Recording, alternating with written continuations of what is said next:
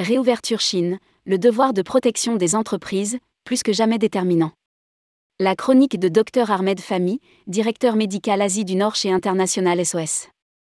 Après trois ans de contrôle extrêmement strict, la Chine a brusquement abandonné sa politique zéro Covid le 7 décembre dernier. S'en est suivi une flambée épidémique mettant sous pression les infrastructures hospitalières locales et faisant craindre l'émergence de nouveaux variants. Si l'annonce de la réouverture des frontières chinoises est malgré tout une bonne nouvelle pour les entreprises étrangères opérant en Chine, elles doivent prendre toute la mesure du risque sanitaire et mettre en place des stratégies de protection de leurs salariés. Tourmag.com fait le point avec le docteur Ahmed Fami, directeur médical Asie du Nord dans le cadre de son partenariat éditorial avec International SOS. Rédigé par Ahmed Fami, International SOS, le jeudi 2 février 2023.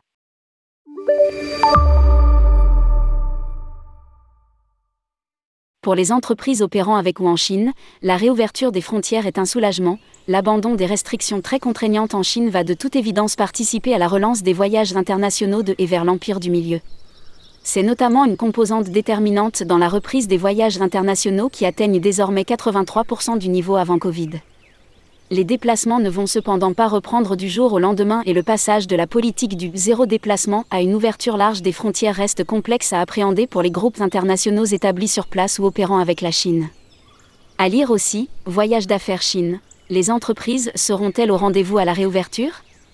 Un voyage vers la Chine requiert encore une préparation importante, c'est deux fois plus de préparation qu'avant Covid. Un voyage vers la Chine requiert deux fois plus de préparation qu'avant Covid en amont évidemment, tant sur le plan de l'obtention des visas nécessaires, mais aussi s'agissant de la préparation des plans de secours en cas de pathologie contractée en Chine. Une simple appendicite ou un simple problème dentaire peut vite s'avérer compliqué à traiter lorsque les infrastructures hospitalières demeurent sous pression. C'est pourquoi, selon la ville ou la région visitée, bénéficier des meilleurs standards médicaux internationaux reste la priorité et peut nécessiter alors une prise en charge dans un centre médical proche, ou dans une autre ville voire une évacuation hors des frontières. La complexité vient aussi du fait que les groupes internationaux implantés en Chine doivent renouer avec l'attractivité et la rétention de leurs talents en matière d'expatriation ou de renouvellement des équipes en mission. Depuis près de trois ans maintenant, le renouvellement des équipes en place et le maintien de leur rotation est un enjeu déterminant pour les organisations notamment dans les secteurs industriels ou des nouvelles technologies. Qui plus est dans un contexte de reprise d'activité c'est un travail important de préparation de la part des entreprises qui est nécessaire pour garantir aux candidats à l'expatriation ou aux missions en Chine de bénéficier de la meilleure prise en charge. Nouvelle en lunaire, vigilance dans les villes de second tiers. Si le pic épidémique semble être passé dans les grandes agglomérations. On considère que 90% des habitants de Pékin auraient contracté le virus ou développé une immunité, et près de 80% des habitants de Shanghai la vigilance est particulièrement de mise autour des villes dites tertiaires ou encore dans les zones rurales, particulièrement en période de festivité du Nouvel An lunaire.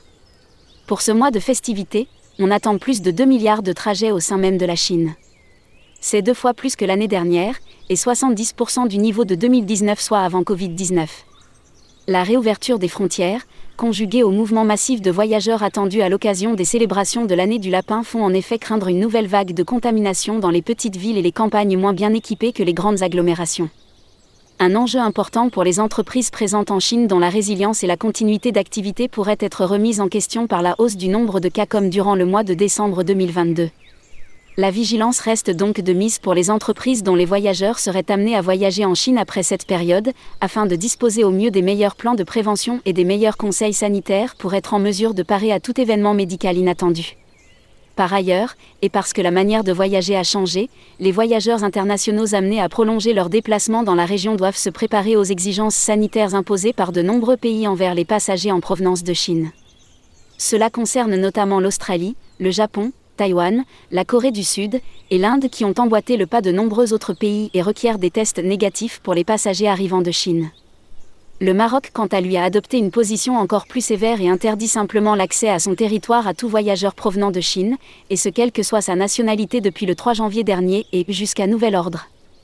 Le docteur Fami, de nationalité française, a obtenu un diplôme en médecine d'urgence, médecine aéronautique en Australie, et un master en gestion des systèmes de santé, santé publique au Royaume-Uni. Il a rejoint International SOS en 1997. Le docteur Fami est aujourd'hui le directeur médical régional pour l'Asie du Nord et est basé au bureau de Hong Kong.